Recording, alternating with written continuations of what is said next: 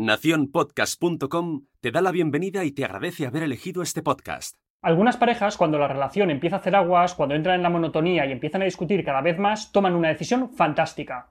Tener un hijo.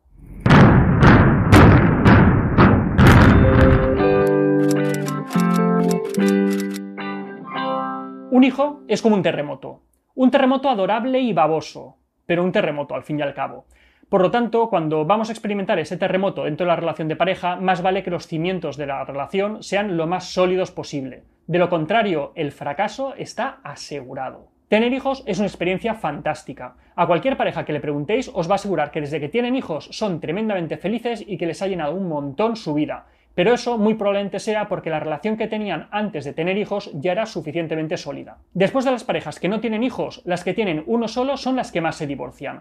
¿Por qué? Porque aquellas que consiguen superar ese primer hijo ya no se separan. Incluso hay un estudio muy reciente que aseguraba, de una manera quizá un poco exagerada, que el nacimiento del primer hijo suponía más estrés para la relación de pareja que el divorcio o incluso la muerte de uno de los dos. Robert Stenberg, un psicólogo americano muy reputado dentro del mundo de la psicología de la pareja, llegaba a afirmar que todas las relaciones de pareja se podían representar con un triángulo que tendría tres vértices, la intimidad, la pasión y el compromiso.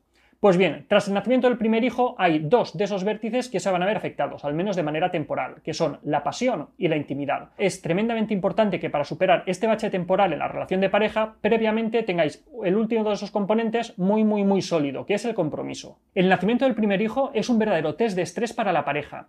Es ahí cuando vais a tener que demostrar la calidad de vuestra relación, el vínculo que existe entre vosotros y vuestra capacidad para trabajar en equipo. Además de generar situaciones nuevas que vais a tener que resolver, va a intensificar aquellos conflictos previos que ya teníais, por lo tanto debéis estar muy preparados. Si os cuesta comunicaros sin discutir, si os cuesta tomar decisiones, si os cuesta respetar el tiempo de cada uno, si os cuesta avanzar en vuestra relación como pareja, ahora imaginaros la misma situación que estáis viviendo, pero con un niño llorando de fondo, sin haber pegado ojo en toda la noche, habiendo cambiado cinco pañales y teniendo que dar el pecho, el biberón o lo que sea.